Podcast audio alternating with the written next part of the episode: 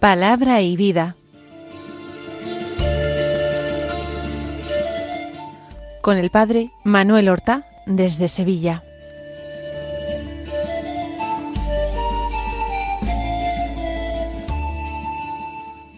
En el nombre del Padre y del Hijo y del Espíritu Santo.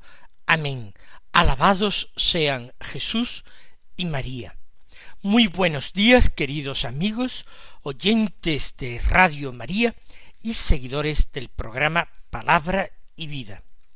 Esta undécima semana del tiempo ordinario nos trae la solemnidad del nacimiento de San Juan Bautista. Es 24 de junio. Juan Bautista es una figura evangélica extraordinaria.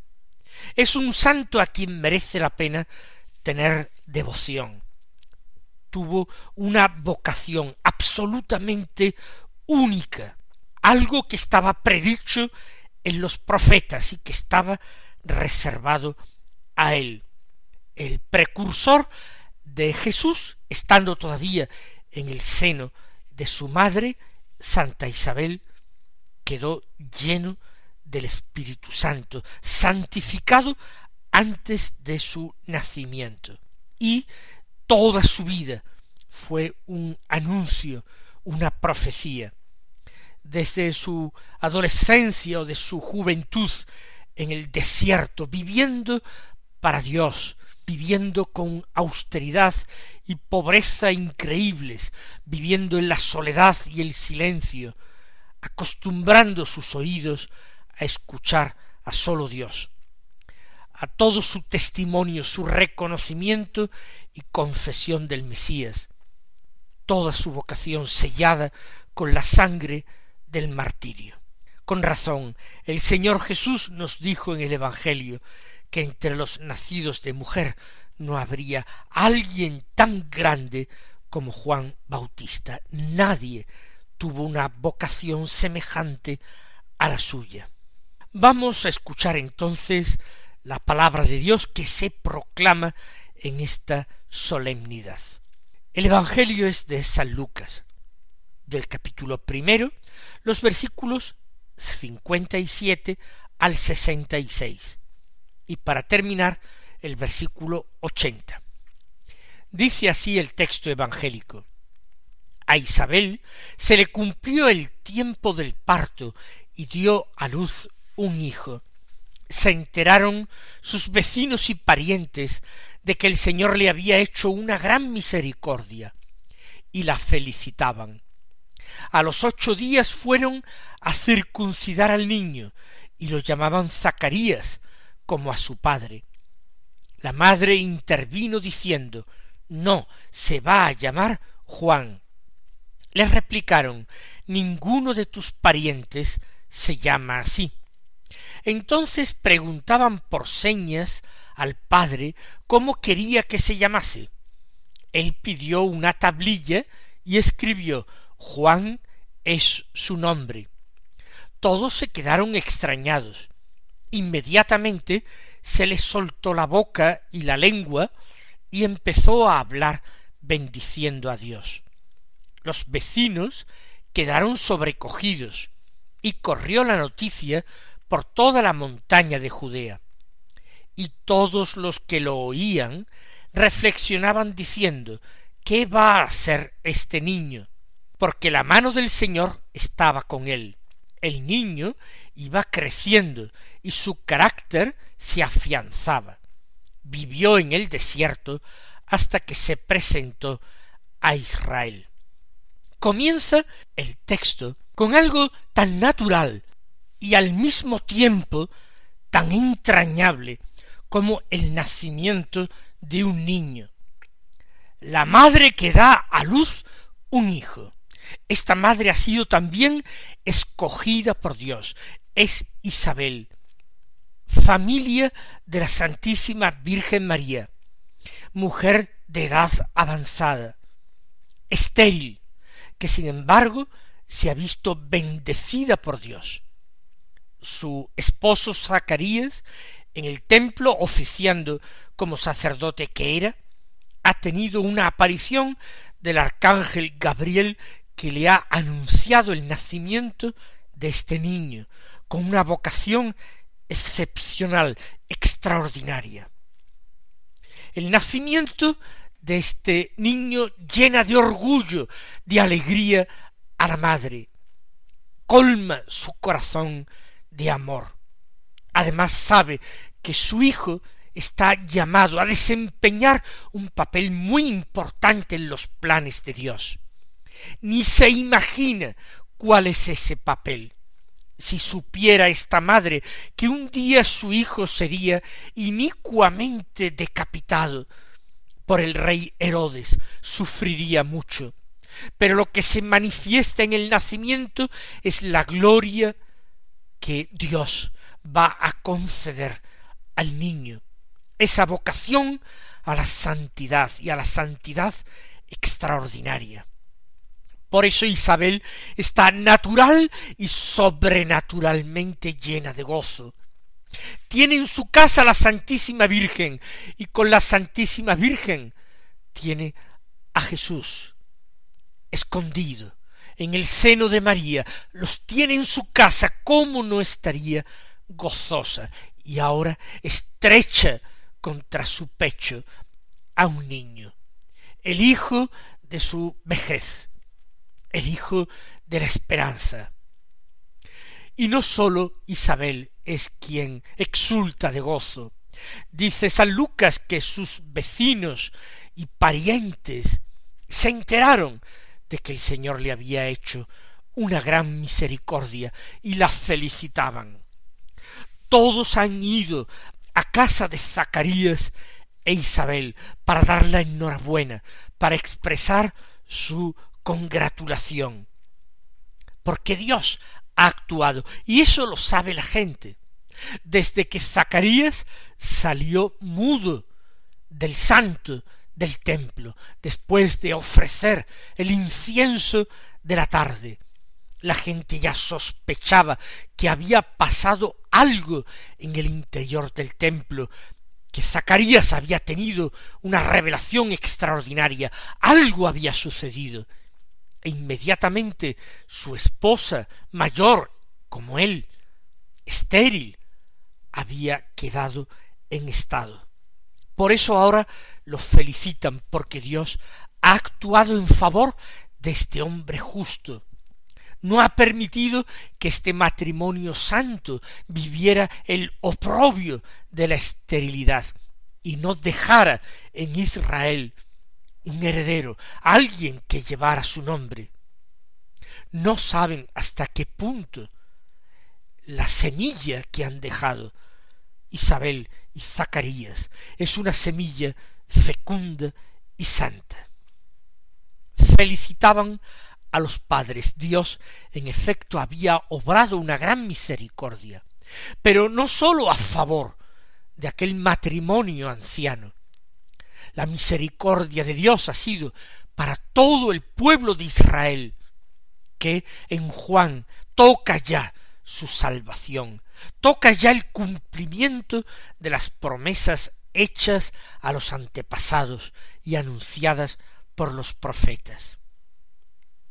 Pero la gente no tiene una visión totalmente sobrenatural de los acontecimientos.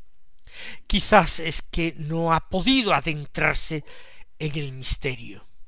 Por eso, a los ocho días, cuando tocaba circuncidar al niño, para incorporarlo a, la comunidad de Israel e imponerle un nombre, todos lo llamaban Zacarías como a su padre. Daban por supuesto que este hijo de la vejez no tendría otro nombre sino el de su padre. Y se asombraron cuando la madre intervino para corregir estas y para decir no, no, se va a llamar Juan. Un nombre que existía ya en Israel, un nombre que no es nuevo, pero que era sorprendente porque no existía en esta familia. Así le replican a la madre ninguno de tus parientes se llama así. como si eso fuera motivo suficiente para dejar de llamar al niño Juan, nombre con que le ha designado ya el ángel Gabriel. Y Juan, en hebreo, Yocanam, significa Dios da su favor. Y es precisamente lo que ha hecho Dios. Ha dado su favor a los padres estériles y ancianos. Ha cumplido la esperanza de ellos que oraban suplicando un descendiente. Pero Dios ha concedido su favor a su pueblo, concediendo a su pueblo el precursor del Mesías anhelado, por el que suplicaban y llevaban suplicando tantas generaciones de hombres justos que esperaban el cumplimiento de las promesas.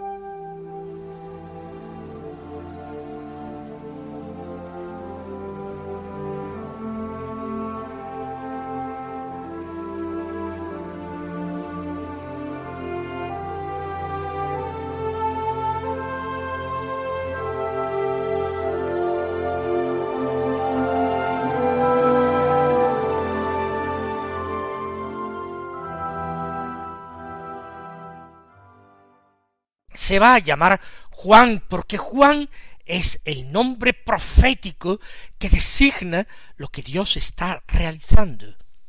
Dios ha concedido su favor. Y no importa que ningún pariente haya recibido ese nombre, porque sólo en el Bautista realmente cobra todo su significado el nombre. Preguntaban entonces por señas al padre cómo quería que se llamase. El padre como máxima autoridad en la familia, el padre como encargado por Dios de esa misión de imponer el nuevo nombre al niño, al recién nacido. Y el padre pidió una tablilla y escribió Juan es su nombre. ¿Por qué? El padre no podía hablar, por eso escribe el nombre y dice el nombre que le ha sido revelado. Es fiel a Dios, cumple ahora lo que Dios quiere. Ha sido un tanto lento y remiso para la fe, para la aceptación del favor de Dios, pero ahora ya no, sino que se apresura a confirmar el nombre que su esposa ya ha dicho, ya ha revelado. Juan es su nombre y todos se quedaron extrañados. ¿Qué acuerdo entre Isabel y Zacarías? ¿Por qué ese nombre?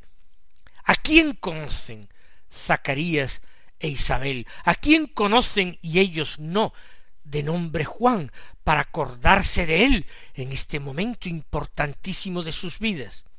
Pero la extrañeza de los vecinos y parientes es más grande todavía porque en ese mismo momento en que por escrito Zacarías da el nombre de su hijo, en ese mismo momento se le suelta la boca y la lengua y empieza a hablar bendiciendo a Dios. Es extraordinario esa lengua que se ha resistido a bendecir a Dios, aceptando sus designios, porque no eran totalmente conformes a su imaginación, a su forma de pensar o de actuar, Ahora esa lengua sólo se emplea en cantar las alabanzas de Dios, en cantar a la gloria de Dios, en bendecir el nombre de Dios. Y los vecinos pasan de la extrañeza, de la sorpresa, al sobrecogimiento. Se quedaron, dice San Lucas, sobrecogidos. Se dan cuenta de que hay algo sobrenatural y misterioso que pasa.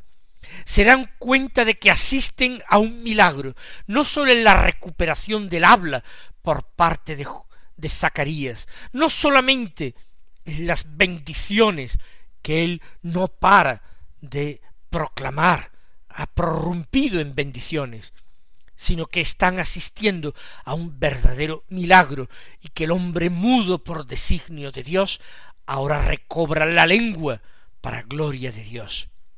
Se sienten sobrecogidos, los vecinos se callan, no insisten, Dios está aquí, el dedo de Dios, la mano de Dios poderosa está actuando en medio de ellos, en la montaña de Judá. Dios está más cerca de lo que ellos creían. Dios estaba en María, la de limpio corazón, la de inmaculado corazón. Dios estaba en ella y con ella. Pero ahora se trata de celebrar al precursor. Y por eso lo que ellos ven, lo que ellos oyen, de lo que son testigos, ellos también se hacen lenguas y la noticia corre a toda prisa por toda la montaña de Judea, llega a todos los rincones, todos se asombran, y todos los que lo oían reflexionaban diciendo ¿qué va a hacer este niño? Dios tiene preparado algo grande para él. ¿Qué va a hacer? ¿Pensarían ya acaso en estos primeros instantes si aquel niño sería el Mesías? Tal vez lo pensaban, la expectación del Mesías era muy intensa, muy fuerte. ¿Qué va a hacer este niño? ¿Sería el precursor? También estaba anunciado que el Mesías sería precedido por un gran profeta. Este niño en cualquier caso va a ser alguien importante, quizás un gran sacerdote, quizás alcanzará la dignidad del sumo sacerdocio, o tal vez Dios lo tiene reservado para convertirlo en un gran profeta. ¿Qué va a hacer este niño? Y es una actitud estupenda, una actitud ideal ante las grandes obras de Dios, nosotros, como la Santísima Virgen María, meditar en nuestro corazón, como aquella gente que asistió al prodigio de la recuperación del habla por parte de Zacarías, nosotros meditar, preguntarnos qué va a ser este niño, qué es lo que Dios quiere de mí, qué es lo que Dios quiere de mi familia, qué es lo que Dios espera en nuestra sociedad, qué es lo que nosotros podemos darle, qué es lo que podemos hacer por él, qué es lo que él quiere darnos, de qué quiere colmarnos, de qué manera tenemos que abrirnos a su gracia infinita, a su misericordia entrañable. La gente se repetía ¿qué va a hacer este niño? Porque, sigue diciendo San Lucas, la mano del Señor estaba con él. Es el poder y la fuerza de Dios quien se ha hecho presente junto a la cuna de aquel recién nacido el gozo de la madre se va a convertir en gozo de las gentes. Este niño, tan deseado y esperado por sus padres, tan querido, tan bien acogido, es el gran profeta de Israel, el último de los profetas de Israel, el precursor del Mesías. La mano del Señor estaba con él y la diestra de Dios es poderosa la diestra del Señor, es excelsa, es poderosa la diestra del Señor. Y ahora viene el versículo ochenta, que no es continuación del anterior, que era el versículo sesenta y seis, pero el leccionario de la misa, el leccionario litúrgico, quiere terminar este texto, este episodio, con una reflexión que hace San Lucas un poco más adelante, versículo 80. El niño iba creciendo y su carácter se afianzaba. El crecimiento es en primer lugar físico, en estatura, en fuerzas, un crecimiento de conocimiento. Él va a llegar a tener uso de razón, va a ir descubriendo en su inteligencia y en su alma santificada por Dios antes de nacer, va a ir conociendo a Dios, descubriendo su palabra, conociendo sus planes. Iba creciendo, pero su carácter se afianzaba. Era preciso que el precursor del Mesías estuviera dotado y adornado de toda clase de virtudes humanas. Por eso el carácter se afianzaba, él necesitaba tener un carácter sólido, una madurez humana extraordinaria. Su carácter se afianzaba, rodeado por el ejemplo de sus padres, sus padres santos, que morirán seguramente cuando él es todavía muy joven, y le permitirán entonces esa muerte providencial, le permitirá seguir su vocación, sin, sentirse grabado por el peso de la obligación de cuidar de sus padres hasta el último momento, ya que sus padres eran mayores y no tenían más hijos. La muerte de sus padres, que nosotros imaginamos, le libera de estas obligaciones familiares. Por eso, sigue diciendo San Lucas, vivió en el desierto hasta que se presentó en Israel. Liberado de todas las ataduras de su familia, nosotros imaginamos esa partida de Juan hacia el desierto, para vivir solo para Dios, para seguir escuchando a Dios en el silencio y en la soledad del desierto. De esto habría hablado con sus padres antes de la muerte de éstos en muchas ocasiones y juntos habrían cavilado acerca de lo mejor, de los pasos a dar por ese niño. Ahora él emprende el camino al desierto hasta el momento en que se presentará a Israel y predicará por los pueblos aledaños al Jordán. Mis queridos hermanos, demos gracias a Dios por este gran santo, el precursor, el mayor de los nacidos de mujer, que es Juan Bautista. Demos gracias por la Santísima Virgen que estaba allí presente en su nacimiento, santificando la casa, atrayendo la gracia de Dios sobre él y sobre su madre Isabel. Invoquemos al corazón inmaculado de María y pidamos a Dios que por intercesión de Juan Bautista se nos concedan todas las gracias que suplicamos este día. Que el Señor os colme de bendiciones y hasta mañana si Dios quiere. Han escuchado en Radio María Palabra y Vida, un programa que dirige el Padre Manuel Horta.